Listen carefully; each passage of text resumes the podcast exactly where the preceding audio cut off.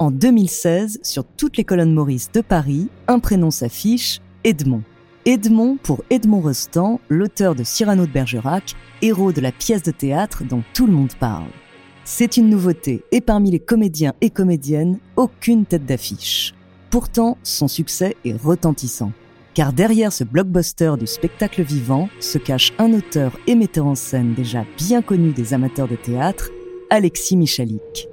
Pour percer le secret du succès de ce trentenaire aux cinq Molières, découvrez sa true story.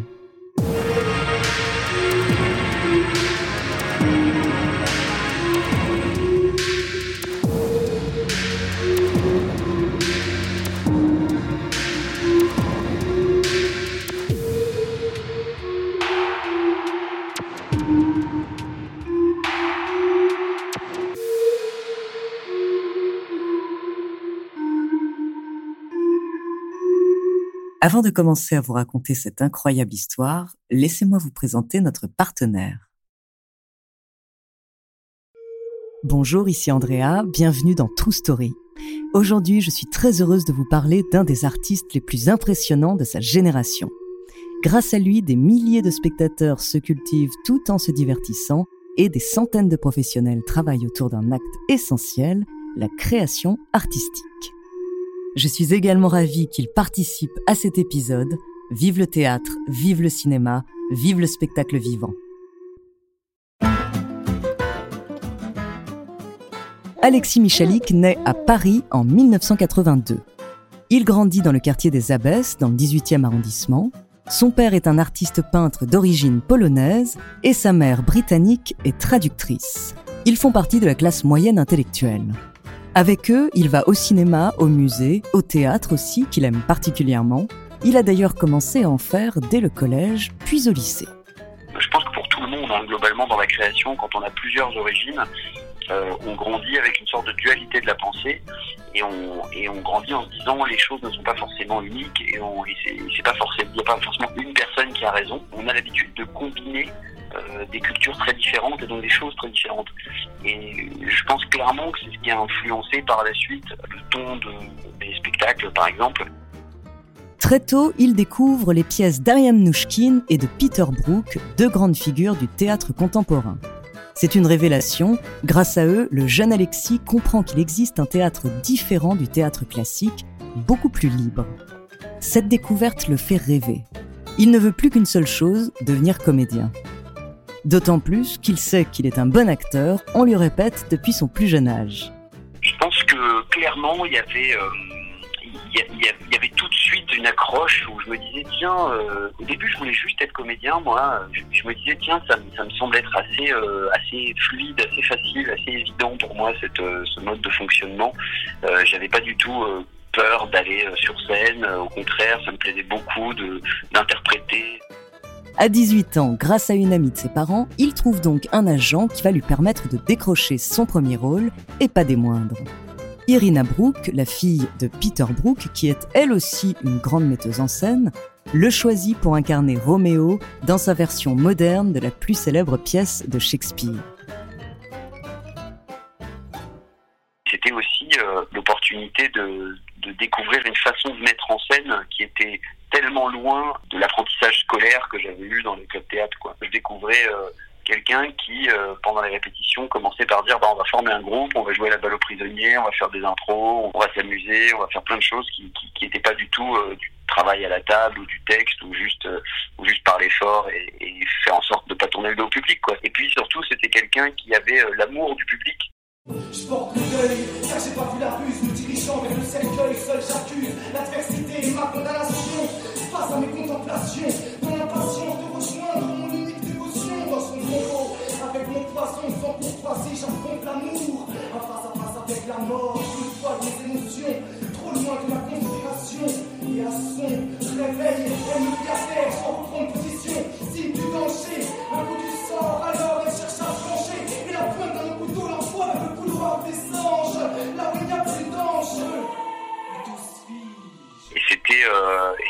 de, découvrir ce qu'était la mise en scène et que et que euh, en fait on pouvait faire dire un texte complètement autre chose par et, s'affranchir totalement d'un texte classique que je pensais complètement établi.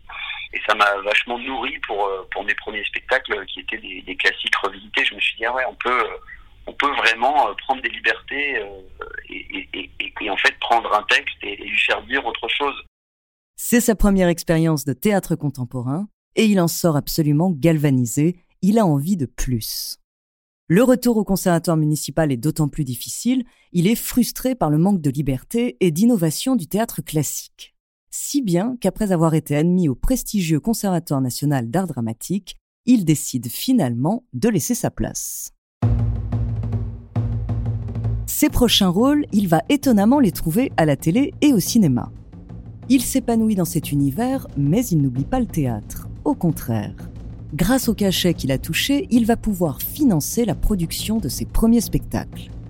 En 2005, alors qu'il n'a que 23 ans, il monte une libre adaptation du mariage de Figaro. Et l'année suivante, il s'attaque à son tour à Shakespeare avec la mégère à peu près apprivoisée, version comédie musicale. Un spectacle débordant d'énergie comme Alexis, qui joue d'ailleurs le rôle de Petruccio.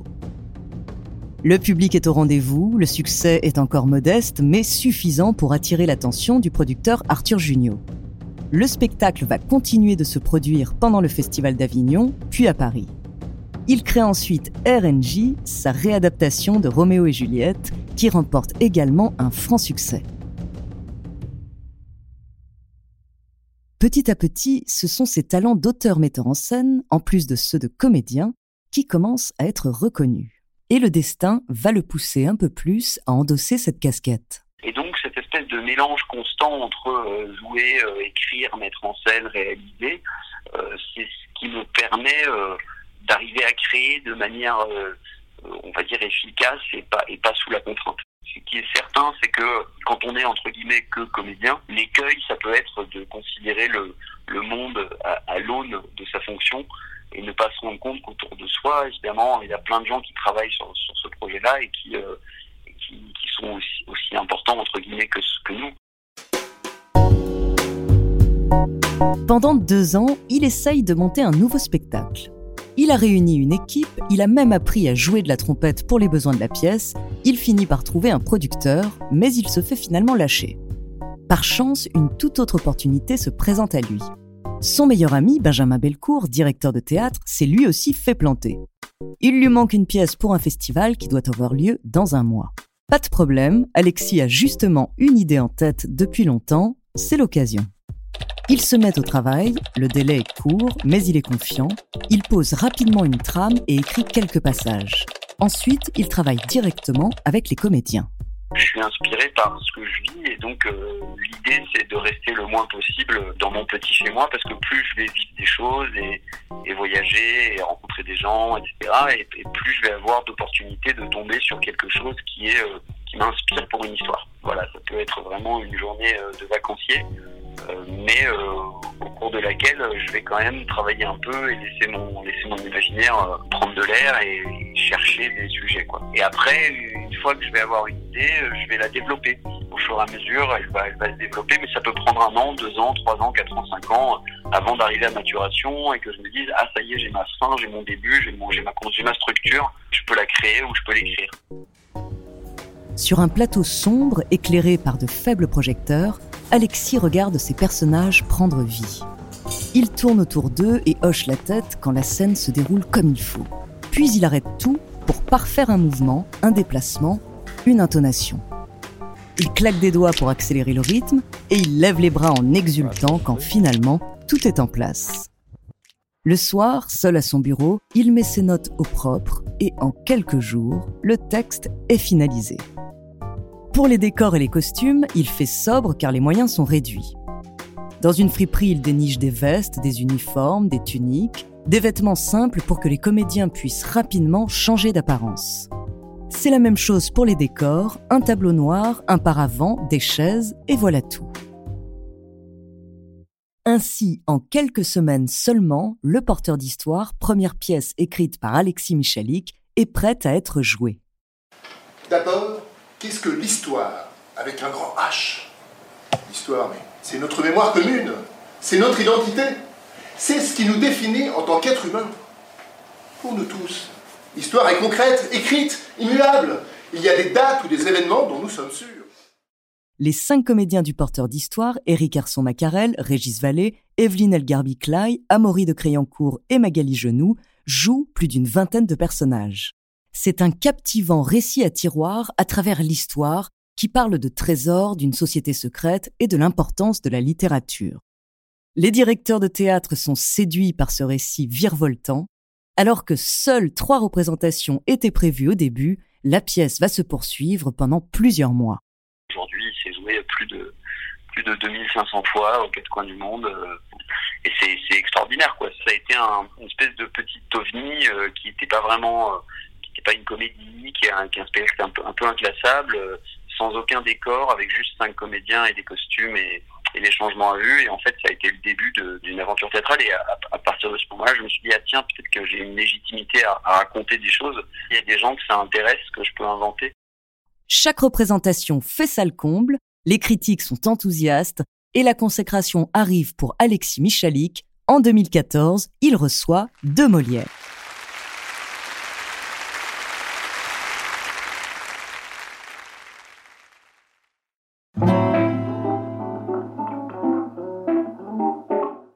À la suite de ce succès, Alexis Michalik se lance dans une nouvelle création, le Cercle des illusionnistes. Il continue d'explorer sa période favorite, le 19e siècle, grand âge du théâtre, à travers deux illustres personnages, l'illusionniste Robert Houdin et le cinéaste Méliès. Dans ce spectacle, il applique la même recette. Pas de rôles principaux et une troupe réduite au minimum pour que les comédiens aient toujours quelque chose à faire sur le plateau. Alexis écrit le théâtre comme il aime le jouer, mais aussi comme il aime le voir. Il s'inspire des séries qu'il adore, comme 24 heures chrono ou Ozark, pour créer une narration vraiment moderne. Pas de découpage en actes, pas de décor unique, des scènes courtes et du rythme. Grâce à ce style parfaitement en phase avec son époque, les spectacles d'Alexis Michalik se jouent à guichet fermé et sont sans cesse reprogrammés. Et le jeune auteur ne compte pas s'arrêter là. Il a encore plein d'histoires à raconter. Il y en a une en particulier qui l'habite depuis dix ans, inspirée par le film Shakespeare in Love qui raconte la jeunesse de Roméo et Juliette. Il a l'idée de raconter la création de Cyrano de Bergerac. Mais cette fois, il veut en faire un film. Il écrit le scénario, trouve un producteur, mais personne pour le réaliser. Il se propose de le faire, mais malgré son succès au théâtre, on ne lui fait pas encore confiance au cinéma. Le projet reste donc au point mort pendant deux ans.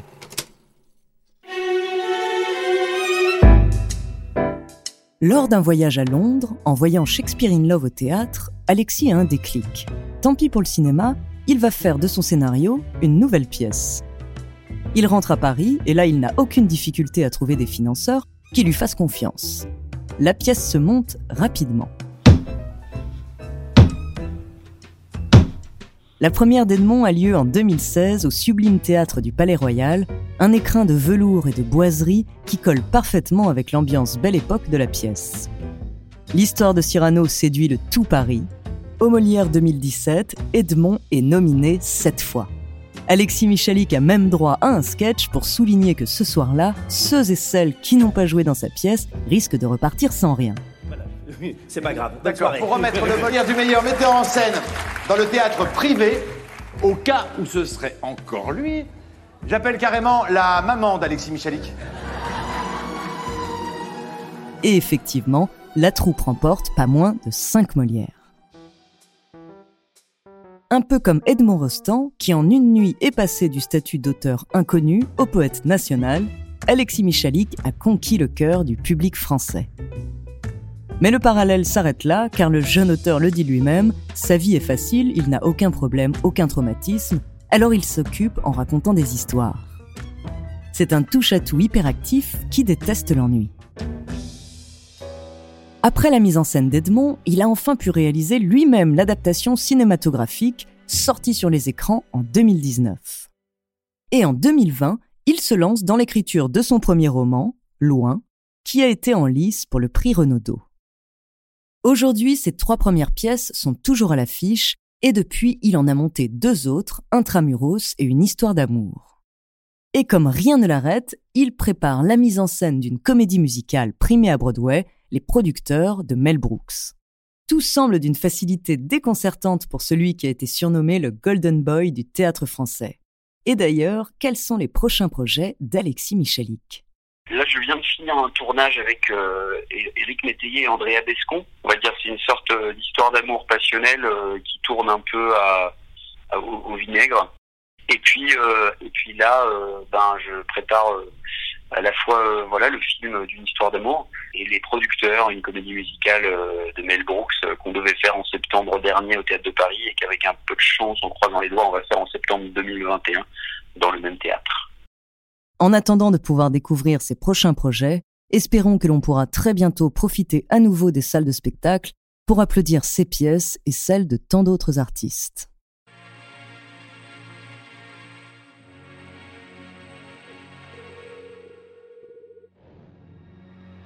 Merci d'avoir écouté cet épisode de True Story. La semaine prochaine, je vous parlerai de l'un des prisonniers les plus connus de l'histoire française. En attendant, n'hésitez pas à nous faire part d'histoires que vous aimeriez entendre sur votre plateforme d'écoute préférée ou alors via la page Instagram ou Twitter de Bababam. Nous nous ferons un plaisir de les découvrir.